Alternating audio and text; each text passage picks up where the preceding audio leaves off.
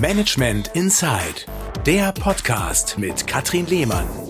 Ich kann einerseits sagen, ohne diese Krise da bei Axel Springer gekündigt zu werden und gleichzeitig die Beziehung zu verlieren, hätte ich vielleicht nie den Sprung in die Gründung gewagt. Und ohne die Erfahrung, die wir in der Wienum gemacht haben und dieses Zusammengeschweißtsein, wäre wahrscheinlich nie die Fink 3 Gruppe entstanden die große Chance ist natürlich grenzenloses Vertrauen ineinander. Und dass wir immer respektvoll miteinander umgegangen sind, auch wenn es mal Krisen gab oder wir irgendwie unterschiedlicher Meinung waren.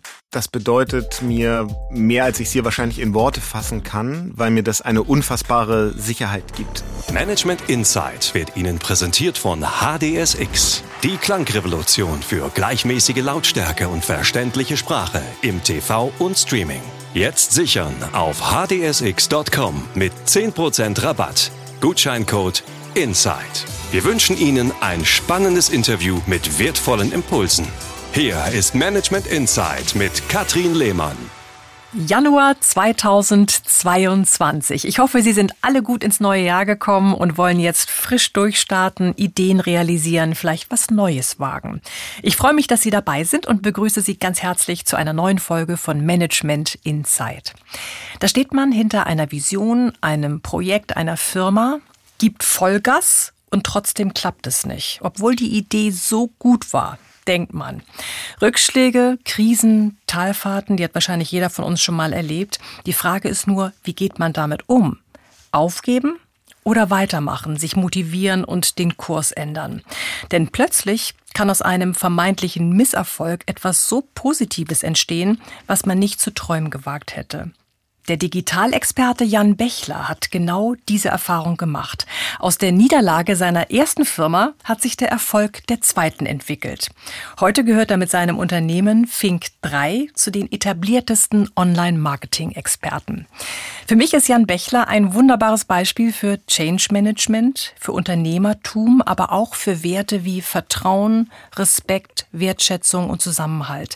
Denn Jan stemmt alles gemeinsam mit zwei Freunden aus Studienzeiten, die nicht nur engste Vertraute sind, sondern zugleich seine Geschäftspartner. Viele Learnings also, von denen wir alle profitieren können. Jan, ich freue mich sehr, dass du zu Gast bist hier beim Management Insight. Ja, wie schön. Ich freue mich total da zu sein. Ich bin ganz aufgeregt. Hör auf. das bist du nicht. Aber ich freue mich sehr. Wir kennen uns noch aus alten Radiozeiten. Damals auch so viel Zeit im Studio zusammen verbracht. Heute natürlich ein anderes Thema. Es geht um deine Firma. Es geht um Fink 3. Und es geht um das Zusammenarbeiten mit Freunden. Was bedeutet dir das?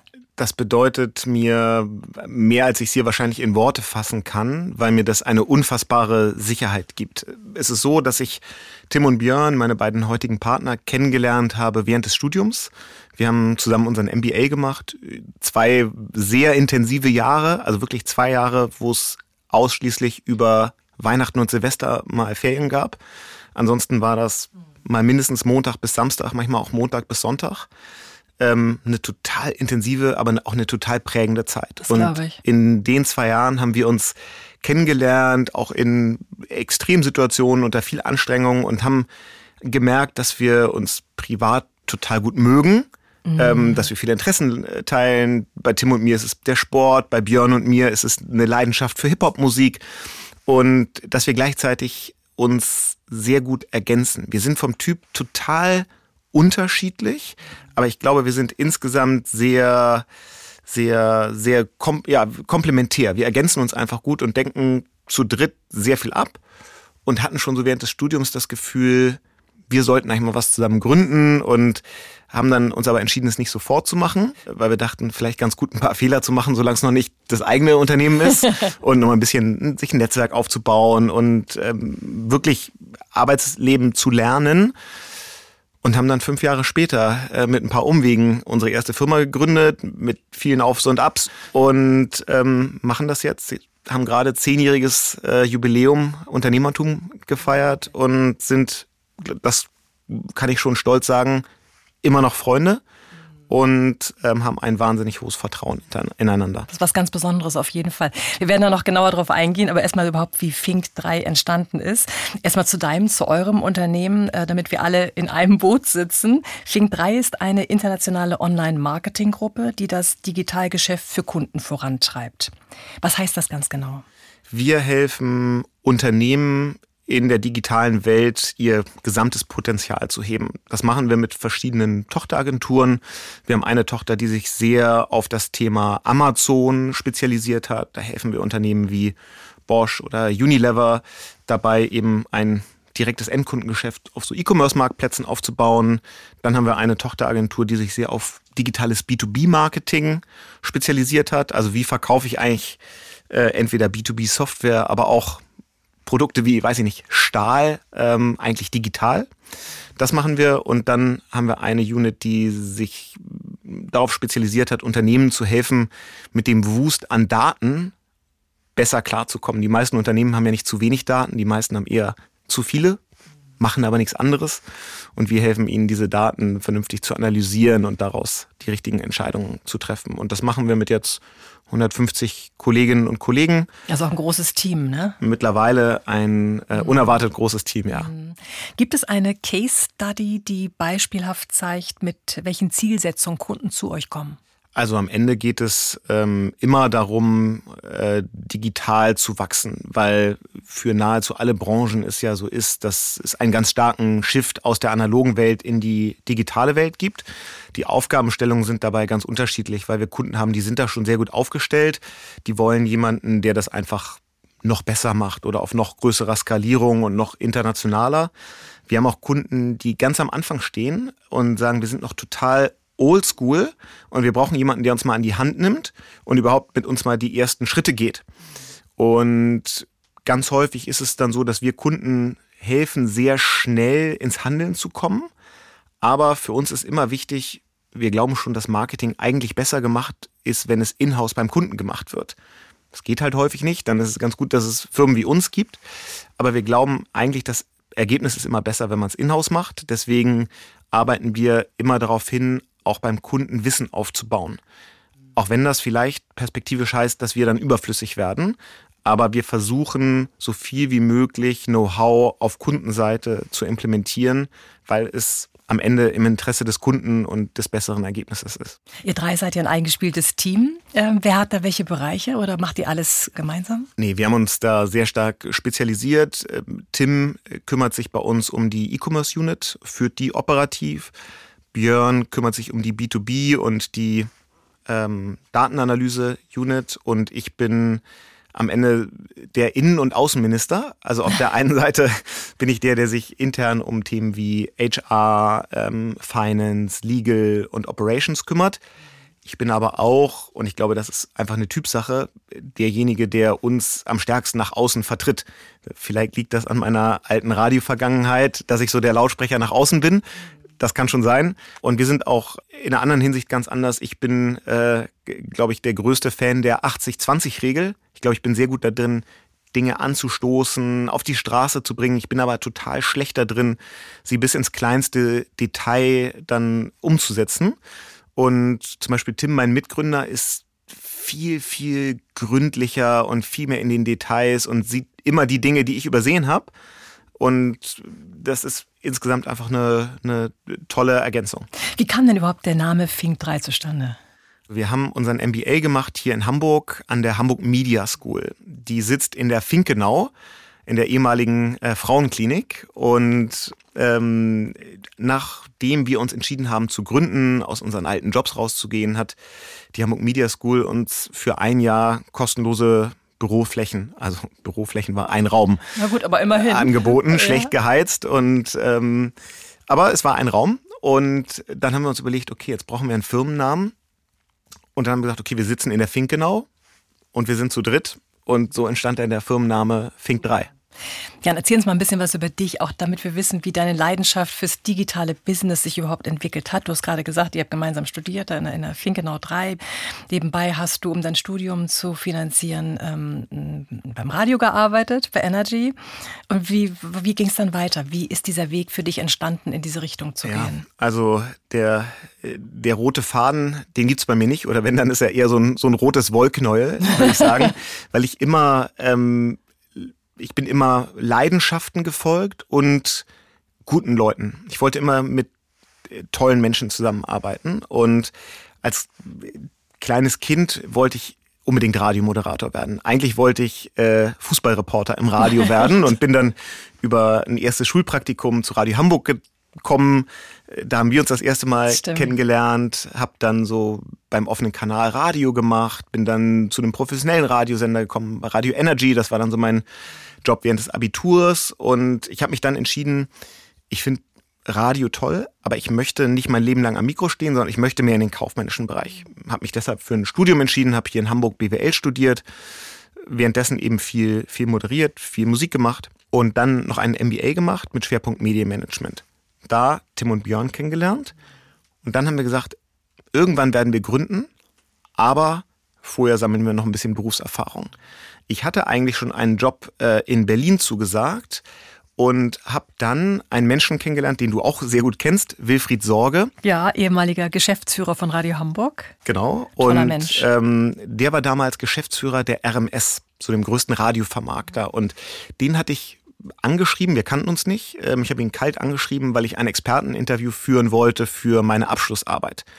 Und dann hat er mich eingeladen und dann haben wir ein Experteninterview geführt. Er hat mir viel erzählt ähm, über ja, die Themen, die mich da interessierten. Und am nächsten Tag saß ich in der Mensa mit zwei Kommilitonen und erzählte denen, ich habe gestern da einen wahnsinnig inspirierenden Menschen kennengelernt. Also wirklich so Radiomanager äh, mit jeder, mit jeder ja. Pore und so richtig Hanseat, so richtig verlässlich. Und dann fragte einer meiner Kommilitonen, könntest du dir auch vorstellen, für den zu arbeiten? Da habe ich gesagt, naja, ich habe eigentlich was anderes zugesagt, aber wenn der mich anrufen würde und mir einen Job anbieten würde, das würde ich machen. Und die Story stimmt genauso, wie ich sie jetzt erzähle. In dem Moment klingelt mein Telefon und die Assistentin von Wilfried Sorge ist dran, sagt, er, Herr Sorge würde gerne mit, mit Ihnen sprechen. Und fünf Minuten später hatte ich ein Jobangebot als sein Assistent. Und also es war so ein bisschen wie versteckte Kamera. Und so bin ich dann zur RMS gekommen, also in die Radiovermarktung da dann mich sehr schnell um so digitale Themen gekümmert. Ähm, also die Frage, wie verdient Radio eigentlich in der digitalen Welt Geld? Durfte da einen neuen Bereich aufbauen und habe dann irgendwann das Angebot bekommen, so nach vier, fünf Jahren bei der RMS zu Axel Springer zu gehen, um dort ähm, mich um Innovationsthemen auch zu kümmern bin zu Axel Springer gegangen. Ganz andere Strukturen, ein Ganz Konzern, andere Strukturen, ein anderer Konzern. Schnack. Also ich bin da auch total naiv hingegangen. Ich war es von der RMS gewohnt, so als ehemaliger Assi des Geschäftsführers und dann derjenige, der da diese Digitalthemen machen durfte. Ich war es gewohnt, einfach an der Assistentin vom Geschäftsführer vorbei, direkt ins Büro, äh, wieder eine verrückte Idee auf den Tisch zu legen.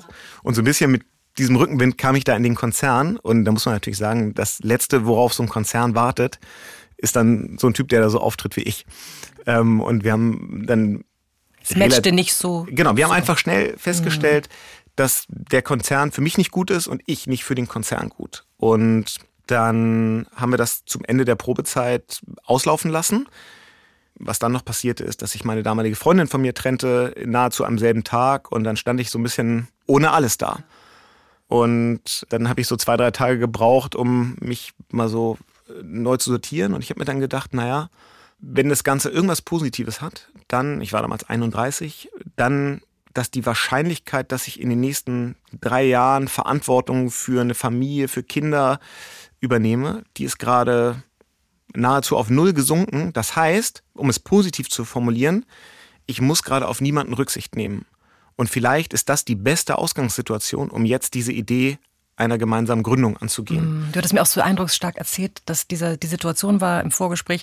Du bist dann nach Berlin gefahren, habt das mit der Kündigung besprochen bei Axel Springer und hast dir gedacht, Mensch, ich muss mal irgendwie den alten Kumpel ähm, Tim. Tim anrufen, mit dem schnacken, wie es weitergehen kann, ob wir nicht was gemeinsam machen wollen und dann auch wieder dieses Ding, äh, Zufall, Fragezeichen, ja. Fügung?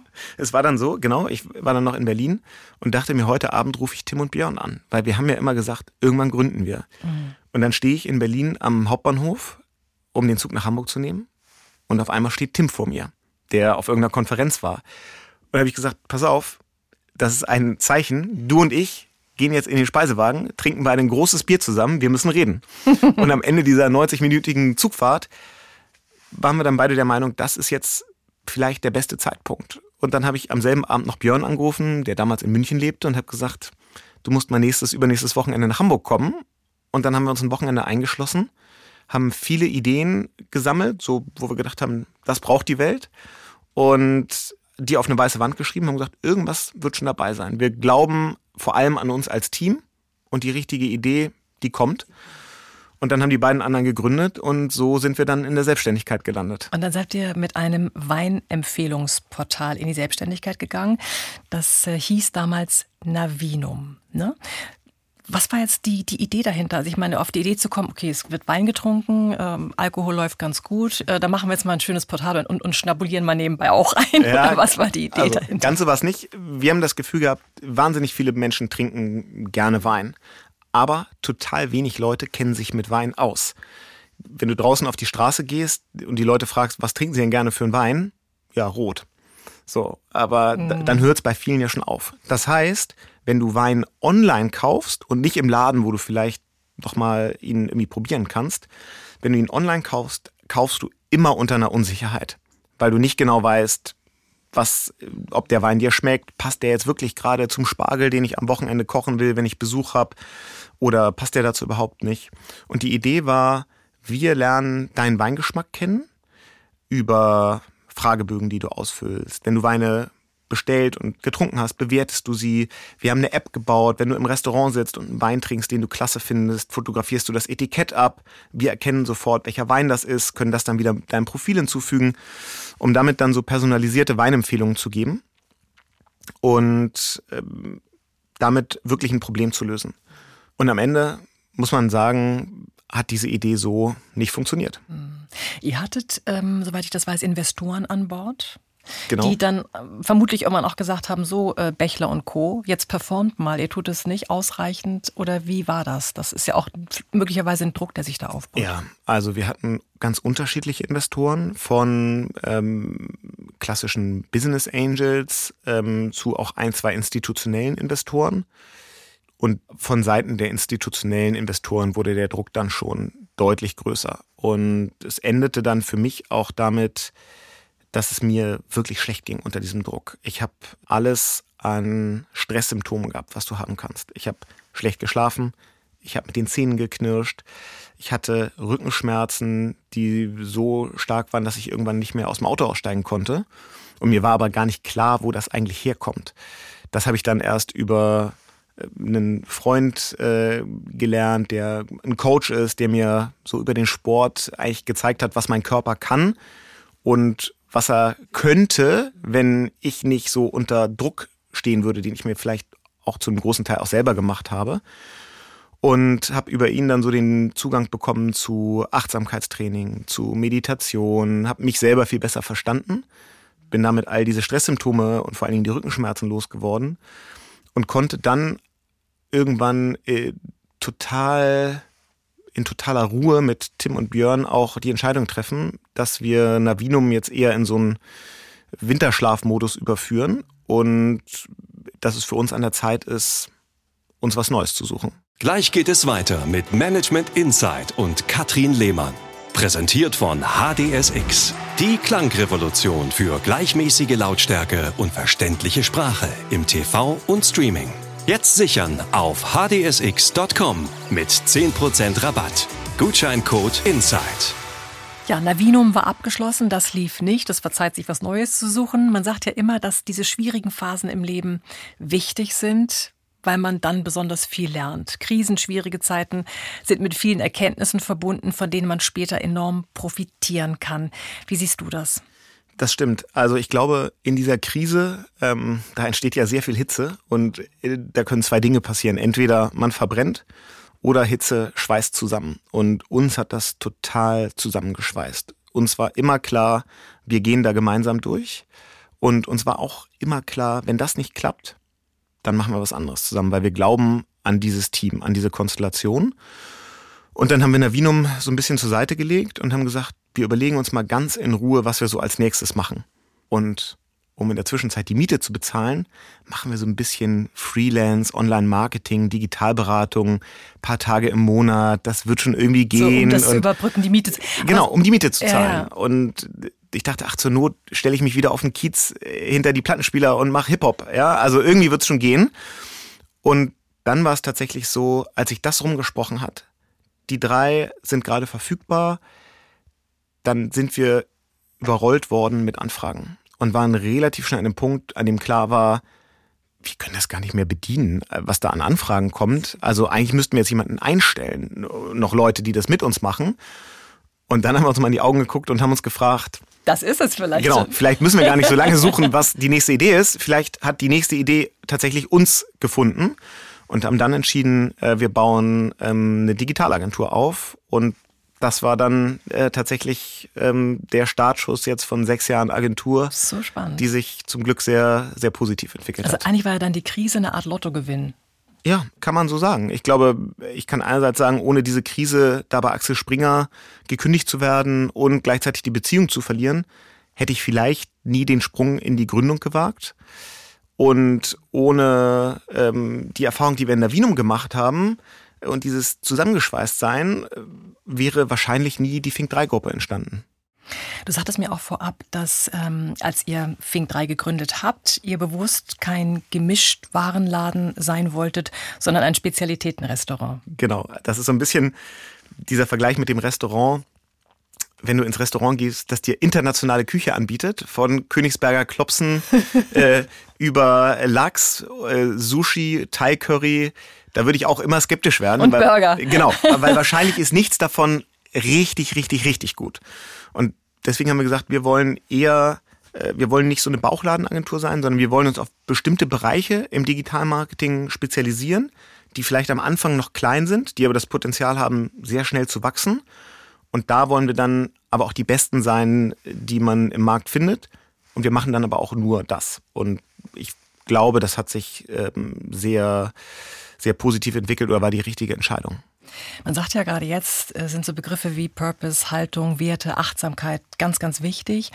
Äh, Im Business jeder versucht, das auf seine Art und Weise mit äh, Leben zu füllen. Wie würdest du eure Unternehmenskultur beschreiben, Jan?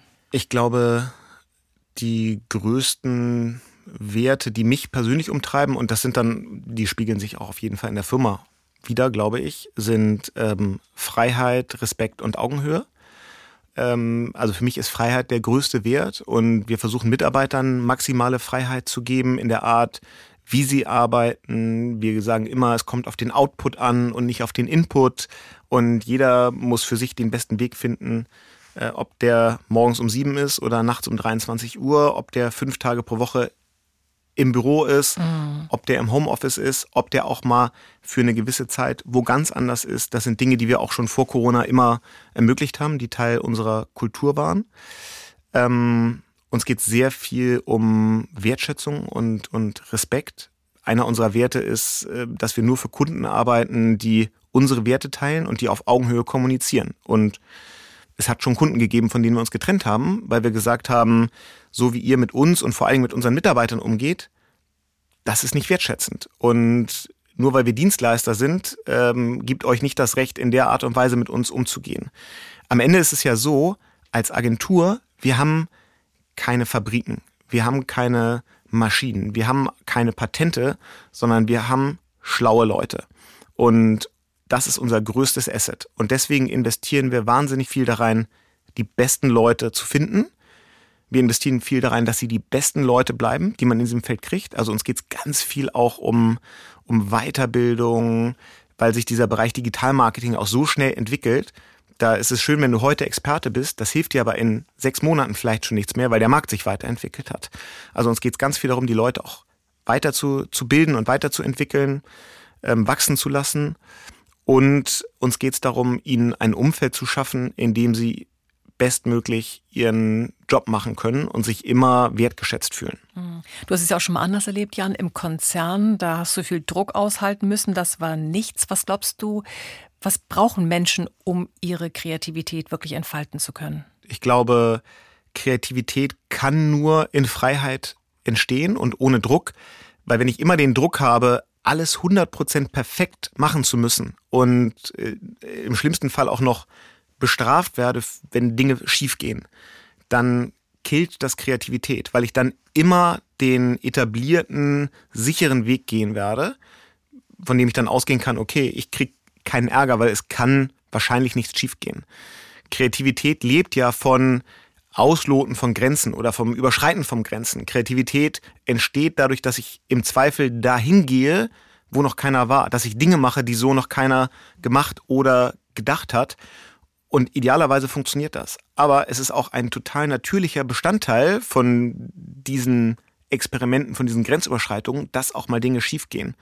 Und deswegen werde ich wichtig, glaube ich. Total. Aber deswegen werde ich mich das nur trauen, wenn ich die, die Sicherheit und das Vertrauen habe, dass ich auch aufgefangen werde und nicht dafür verurteilt oder abgestraft werde.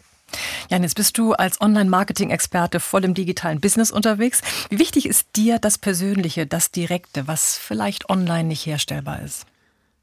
Ich glaube, dass das ähm, bei aller Liebe zur, zur digitalen Welt ist das unerlässlich und es ist mir total wichtig. Wenn du mich fragst, was mir am meisten gefehlt hat in der Corona-Zeit, dann ist das Menschen persönlich sehen. Und ähm, ich, meine Art zu arbeiten lebt auch ganz viel von Gesprächen und von Austausch mit Menschen.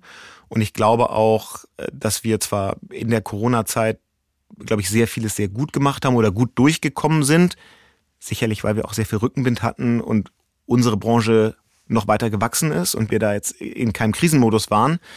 Aber ich glaube, dass auch Führung und Mitarbeiterentwicklung nicht gut funktioniert, wenn du es nur auf digitalen Kanälen machst. Da bin ich fest von überzeugt. Das braucht den persönlichen Austausch und die Nähe. Corona hat ja wahnsinnig viel verändert, Unternehmen auf den Kopf gestellt und die Anforderungen an Führungskräfte verändert. Eine menschliche Führung wird immer wichtiger. Was bedeutet diese für dich? Erstmal, ich glaube, mein Verständnis von Führung ist, mich selber überflüssig machen. Ich glaube, das ist wenn ich so über nachdenke, die beste Definition eigentlich von, von Führung, weil ich Menschen so weiterentwickeln möchte, dass sie mich eigentlich nicht mehr brauchen, dass sie so wachsen können, dass sie so viel Verantwortung übernehmen, dass sie so viel Vertrauen in sich selber und ihre Fähigkeiten haben, dass es mich irgendwann äh, nicht mehr braucht. Und ich glaube, dass aber jeder Mensch und jeder Mitarbeiter ganz unterschiedlich funktioniert. Ganz unterschiedliche Wünsche, Bedürfnisse, Sorgen, vielleicht Muster hat, äh, die sie oder er in sich trägt. Und die verstehst du nur, wenn du auf Augenhöhe mit Menschen redest, wenn du ihnen zuhörst, wenn du wirklich tief versuchst, sie zu verstehen, weil du dann auch für jeden Mitarbeiter, jede Mitarbeiterin den richtigen Weg finden kannst, über den sie wachsen können da gibt es aus meiner Sicht eben nicht die Gießkanne, die für jeden funktioniert. Deswegen ist Führung auch anstrengend, so viel Spaß das auch macht, aber es ist auch anstrengend, weil es immer individuelle Lösungen braucht. Denkst du manchmal an die Zeit zurück, Wilfried Sorge, der, für den du früher gearbeitet hast bei der RMS, der auch dein Mentor war oder ist. Also denkst du manchmal daran zurück, was er dir mitgegeben hat? Ja. Das ist ja schon viele Jahre her, da der, also kenne ich ihn ja auch, wirklich menschliche Führung vorgelebt. Ja, absolut. Was mich an ihm immer beeindruckt hat, war, wie gut er zuhören konnte. Und ich hatte bei ihm immer das Gefühl, wenn ich mit ihm gesprochen habe, der war mit 110 Prozent seiner Aufmerksamkeit bei mir.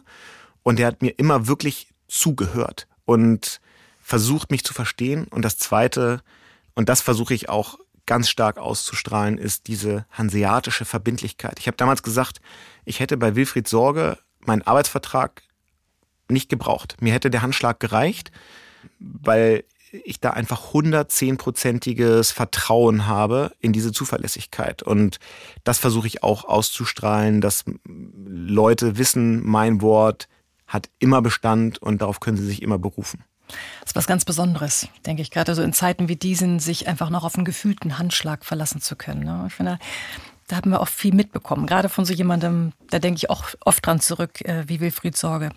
Nun ist ja die Veränderung, äh, Jan, von Marketingmaßnahmen auf Digitales riesig. Ist das gleichermaßen ein Abgesang auf TV, Radio und Print als Werbeplattform? Also ich gehöre nicht zu denen, die sagen, äh, Fernsehen, Print und Radio ist tot. Ich glaube, dass sich so diese Kanäle alle ein Stück weit verändern müssen. Ähm, ich glaube auch, dass das total gut ist. Also ich glaube, Veränderung ist sowieso äh, immer gut und wichtig. Ich glaube, Radio kann wie kein anderes Medium ein Gefühl vermitteln, wenn es gut gemacht ist und wenn es mehr ist als einfach nur Musik. Und das ist, glaube ich, so eine Stärke, auf die sich das Radio wieder besinnen muss. Ich bin, so sehr ich auch in der digitalen Welt lebe, ich habe im Monat, ich würde sagen, ich habe zehn Zeitschriften abonniert. Also mein Couchtisch zu Hause ist immer voll mit Zeitschriften. Und ich bin Leser des Hamburger Abendblatts. Ich lese jeden Tag eine Tageszeitung. Fairerweise, die lese ich nicht mehr auf Papier, sondern die lese ich auf dem iPad. Mhm. Die Zeitschriften lese ich aber wirklich auf Papier, weil ich finde, es ist ein anderer Genuss, ein abgeschlossenes haptisches Produkt zu lesen. Aber es hört sich als, so oldschool an, man denkt, ich brauche es in der Hand, ich muss ja, es fühlen. Ich brauche es durch die Hand und ich brauche auch irgendwie die Abgeschlossenheit. Wenn ich sonntags nichts zu tun habe und mich mit einer Zeitschrift und einem Kaffee auf, äh, auf die Couch setze, dann finde ich es total schön, dass jemand für mich auch Themen kuratiert hat. Und wenn ich am Ende auf der letzten Seite angekommen bin, dann weiß ich auch, ich bin jetzt am Ende. Das Gefühl habe ich im Internet nie, weil da bin ich nie am Ende. Da finde ich immer 17 Links, wo ich weiterklicken kann. Und da habe ich nicht diese Abgeschlossenheit und diese, diese Kuratierung. Deswegen, auch da finde ich, ähm, hat Print eine totale Stärke. Was TV verloren hat, sind diese Lagerfeuermomente, die es in der Vergangenheit gab. Samstags abends, äh, die ganze Nation sitzt vor dem Fernseher und guckt Wetten das. Das gibt's ja heute eigentlich nur noch beim WM-Finale. Und beim Fernsehen bin ich da noch am skeptischsten oder vielleicht ist es auch am weitesten weg von meinem Medienkonsum. Also ich gucke fast kein Fernsehen mehr. Ich gucke überschaubar viel irgendwie Netflix, aber auch nicht so, nicht so richtig viel. Und äh, ich glaube, das ist für Fernsehen eine wirkliche Herausforderung, in dieser Medienfragmentierung irgendwas zu finden, was nochmal so Campfire-Moments schafft, wo wirklich alle sagen, da will ich auch in dem Moment dabei sein. Ich möchte es nicht in der Mediathek gucken, drei Tage später. Ich möchte es nicht mehr zu Hause aufzeichnen, sondern es hat einen Wert, jetzt gleichzeitig mit 20 Millionen anderen Deutschen vom Fernseher zu sitzen. Das gibt es, glaube ich, kaum noch. Kannst du äh, mal eine Prognose abgeben, so für dich, was, wie sich das digitale Business in, in zwei, in fünf Jahren weiterentwickelt hat? Oder ist die Entwicklung so rasant schnell, dass man das eigentlich gar nicht sagen kann? Ich glaube, das ist total schwierig äh, zu sagen. Also ich bin vor allen Dingen in der Vergangenheit mit inhaltlichen Prognosen meistens ganz gut gefahren. Ich bin aber immer richtig, richtig schlecht gewesen, was die Zeitachse angeht.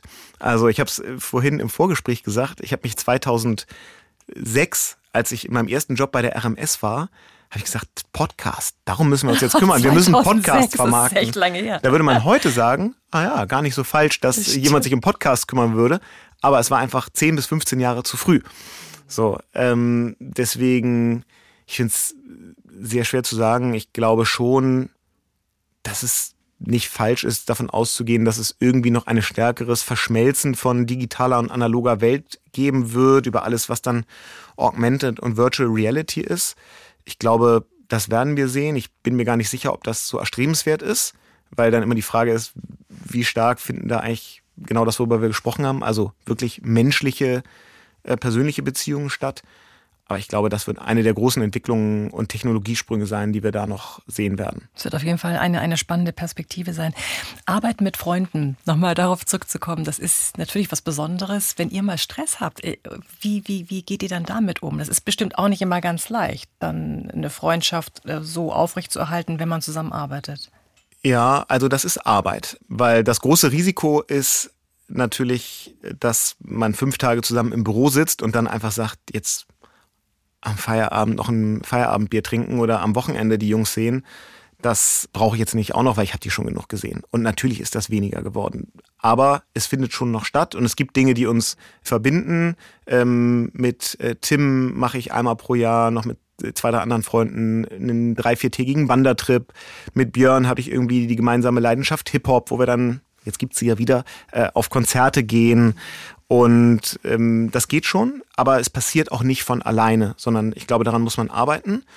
Und die große Chance ist natürlich einfach grenzenloses Vertrauen ineinander, dass sich jetzt über ja, 15 Jahre äh, oder 17 Jahre, seit wir zusammen angefangen haben zu studieren, entwickelt hat und äh, dass wir immer, immer respektvoll miteinander umgegangen sind, auch wenn es mal Krisen gab oder wir irgendwie unterschiedlicher Meinung waren.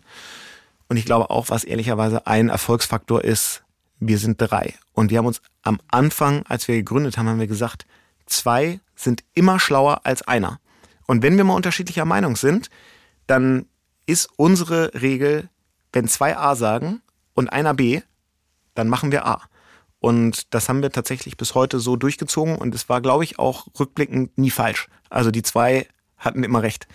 ähm, und deswegen, mein Vertrauen ist über die Jahre immer nur noch größer geworden. Diese Krise damals mit Navinum hat uns noch enger zusammengeschweißt, weil wir wissen, wir können auch mal solche Phasen äh, durchleben und stehen das gemeinsam durch. Ohne die beiden hätte ich es nie geschafft, so eine Firma aufzubauen. Es wäre mir alleine komplett unmöglich gewesen. Ja, das ist äh, schönes Arbeiten bei Flink 3. Ich wünsche dir weiterhin viel Erfolg euch und danke dir für deine wertvollen Insights und deinen Besuch hier im Studio. Vielen Dank. Vielen Dank. Schön, dass ich da sein durfte. Management Insight wurde Ihnen präsentiert von HDSX. Die Klangrevolution für gleichmäßige Lautstärke und verständliche Sprache im TV und Streaming. Jetzt sichern auf hdsx.com mit 10% Rabatt. Gutscheincode INSIDE. Das war Management Inside, der Podcast mit Katrin Lehmann. Alle vier Wochen neu. Jetzt abonnieren und keine Folge verpassen. Haben Sie ein Management-Thema, das Sie interessiert, bewegt, für das Sie vielleicht sogar richtig brennen?